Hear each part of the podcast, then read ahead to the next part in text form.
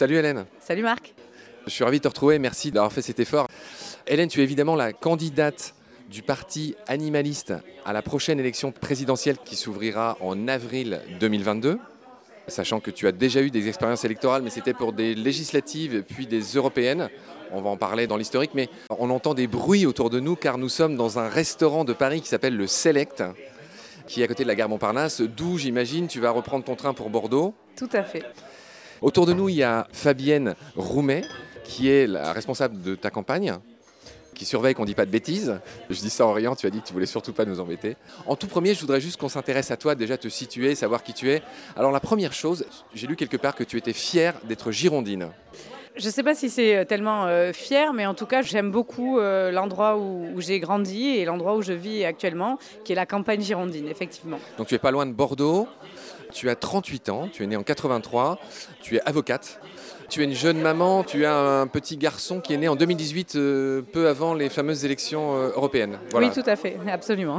C'est pour ça que les élections européennes ont été menées dans des conditions euh, particulières et un peu plus difficiles, mais euh, Tambour battant, on a envie tambour de dire. battant, oui. Pour avoir vu un chien sur certaines photos, je pensais que tu avais un chien, mais tu m'as appris en arrivant que tu avais un chat et anciennement trois. Mm. Est-ce qu'on peut savoir le prénom des chats et leur provenance Alors, c'est Olga, euh, le chat qui nous reste. On l'a récupéré au prix d'une association avec ses deux frères, euh, donc Oscar et Olaf, que l'on a malheureusement plus, qui ont disparu dans des conditions que l'on ignore.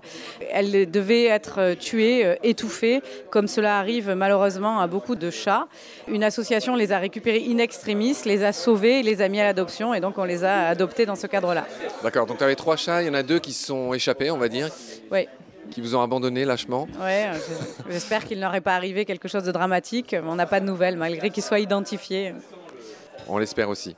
Ceux qui s'intéressent à l'environnement te connaissent bien puisque tu es une des avocates attitrées de la célèbre association L214 dont tu as défendu les intérêts dans pas mal de procès.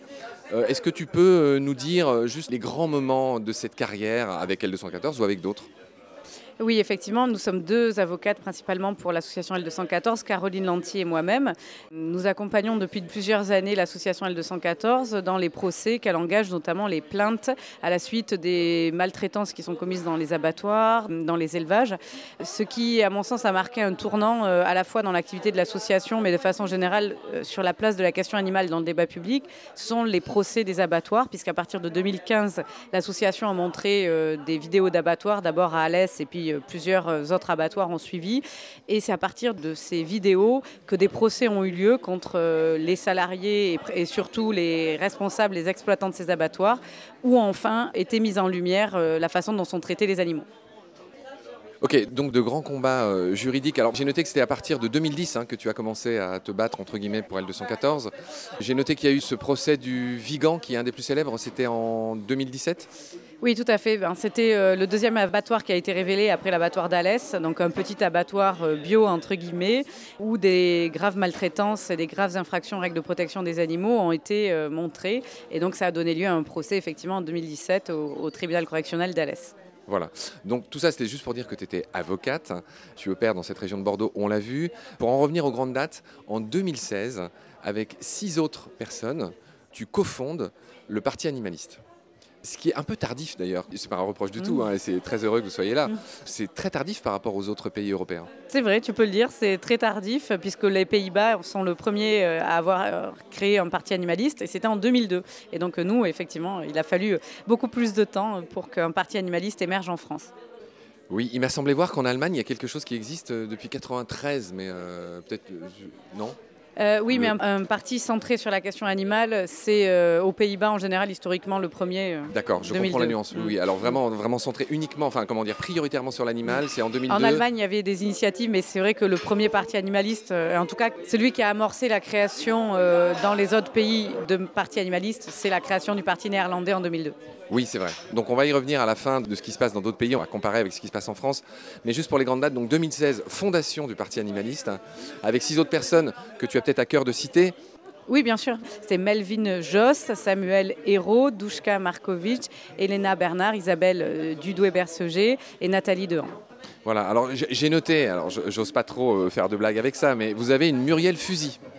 Bah, parmi les cofondateurs. Ce qui... Alors non, elle n'est pas cofondatrice, elle est coprésidente du Parti animaliste. Elle est coprésidente. Et porte-parole. J'imagine qu'il y a deux, trois plaisanteries sur le fait qu'elle s'appelle Fusil. Oui, oui, tout à fait. Il y a eu plusieurs plaisanteries, des chasseurs notamment. D'accord.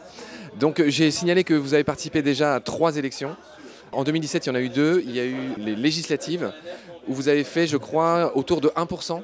Oui, 1,10, oui. Alors, ce qui est très important de faire plus de 1%, puisque ça donne lieu au remboursement, c'est ça? Alors, pas au remboursement, mais à l'accès à la première tranche de l'aide publique. C'est euh, un financement qui permet aux partis politiques qui ont obtenu plus de 1% dans 50 circonscriptions d'obtenir chaque année l'équivalent de 1,20€, 1,30€ par voix et par an.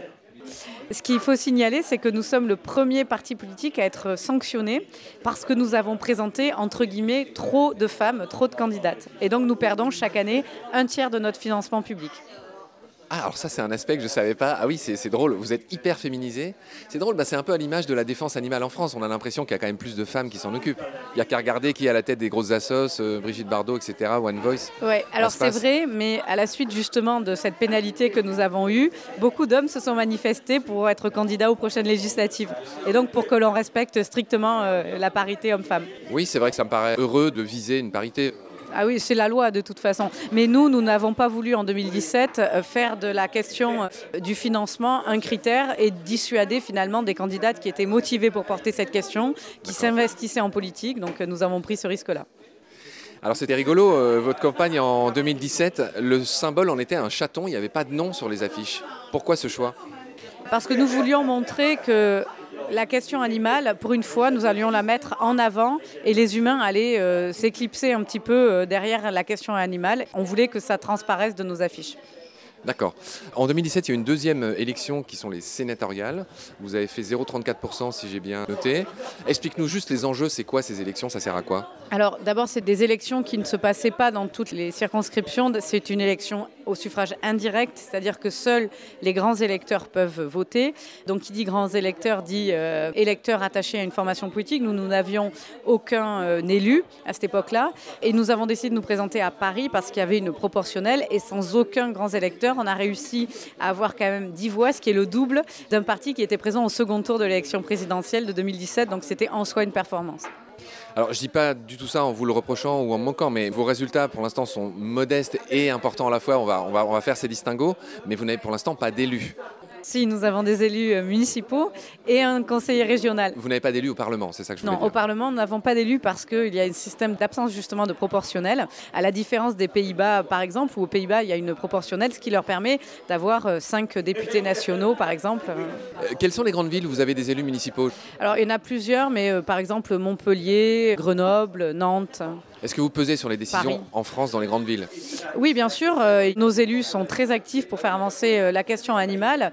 Par exemple, à Montpellier, c'est une mesure qui a fait beaucoup parler. Euh, la ville a résilié le droit de chasse sur les territoires communaux et notre élu, Edine Aristegui, a été très actif à cet égard et a subi d'ailleurs beaucoup de difficultés de la part des chasseurs qui n'ont pas du tout apprécié cette mesure. Donc il a eu beaucoup de courage et de détermination pour la faire aboutir. C'est-à-dire que les chasseurs lui font des misères? Oui, c'est-à-dire Tout à fait. Bah, oui, euh, il a reçu euh, pas mal de, messages très désagréables sur les réseaux sociaux et effectivement beaucoup de pression pour que d'autres mesures n'aboutissent pas. Ok. Un classique. J'ai pas parlé de votre fait d'armes. Votre fait d'armes, c'est en 2019, élection européenne. Vous avez fait 2,16%. Vous étiez pas loin du PC. On fait toujours cette comparaison. Bon, le PC, il est en perte de vitesse euh, totale, mais c'est dire en quelques années l'énormité. Vous avez été très heureux de ce résultat, 2,16%. Alors, on était euh, à la fois content parce que c'était significatif. On a fait ce score sans aucun moyen financier, sans aucune médiatisation, alors qu'on était un parti très récent. Donc, effectivement, la comparaison avec le PC est intéressante parce que euh, le PC est un parti euh, ancien avec des moyens gigantesques par rapport à nous. Donc, en soi, c'était effectivement une performance. Maintenant, ce que l'on sait aussi, c'est que précisément parce qu'on était un petit parti peu connu, peu médiatisé, les 2,17, c'est pas du tout notre plafond électoral et qu'on pense qu'on peut faire beaucoup plus. Là, vous avez des espoirs de faire plus, d'accord. Euh, je voudrais quand même qu'on situe notre entretien dans le temps, puisqu'on parle de sondage et tout ça. Celles et ceux qui nous écoutent, c'est quand même bien qu'ils sachent, euh, bah, euh, ils savent déjà qu'on est dans un restaurant très bruyant, mm. mais c'est bien aussi qu'ils sachent que nous sommes le dimanche 16 janvier 2022, juste pour être clair. Si jamais on dit des choses que les gens ne comprennent pas, c'est- Oui. voilà, on est le dimanche C'est une 16 janvier précision 2022 importante, dans les- aux alentours de Montparnasse, donc avant que tu reviennes à Bordeaux. Parlons un peu peut-être des sondages actuels. Alors, il y a une difficulté par rapport au sondage, c'est que comme nous n'étions pas dans les sondages au mois de novembre, nous avons commandé un sondage euh, auprès de l'IFOP qui nous a crédité de 2%. Et là, euh, depuis début janvier, je suis dans le rolling euh, quotidien qui est réalisé par l'IFOP, mais c'est juste mon nom qui est sondé parce que dans les sondages à la présidentielle, on sonde que le nom et le prénom du candidat et pas le parti qui le présente. Et dans mon cas, c'est une difficulté parce que j'ai un déficit de notoriété. Seulement 4% des Français me connaissent, alors que quand on sonde avec le parti animaliste, on est à 2%. Quand c'est juste mon nom, on est pour l'instant à 0,5 parce que les Français ne me connaissent pas encore. Dis-moi juste devant qui tu es parmi Alors, les connus? en, en novembre, euh, j'étais, mais je, je répète que c'était un sondage parce que le nom parti animaliste est accolé à mon nom. Lorsque mon nom n'est pas accolé au parti animaliste, je fais euh, beaucoup moins. Euh, mais lorsque mon nom est accolé au parti animaliste, je fais quatre fois plus que Jean Lassalle, que Nathalie Arthaud, que, il me semble, Philippe Poutou et le double d'Arnaud Montebourg. Pas mal.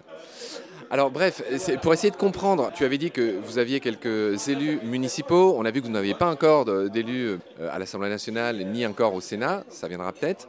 Pour ce qui est de l'Union européenne, vous faites partie d'une fédération de partis qui s'appelle euh, Animal Politics EU en anglais.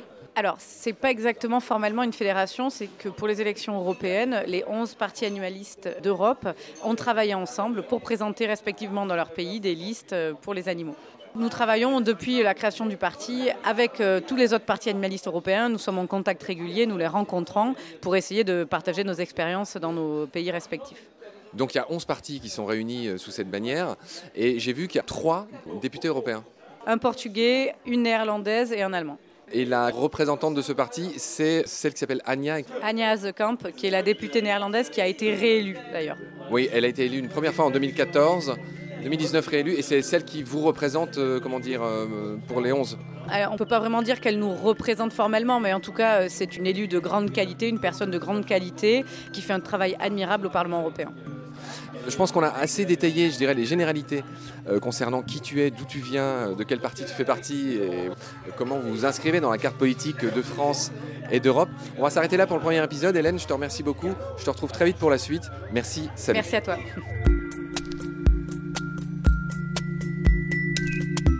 Pendant notre combat, nous deux, tu avais l'œil du tigre, tu en voulais ce soir-là.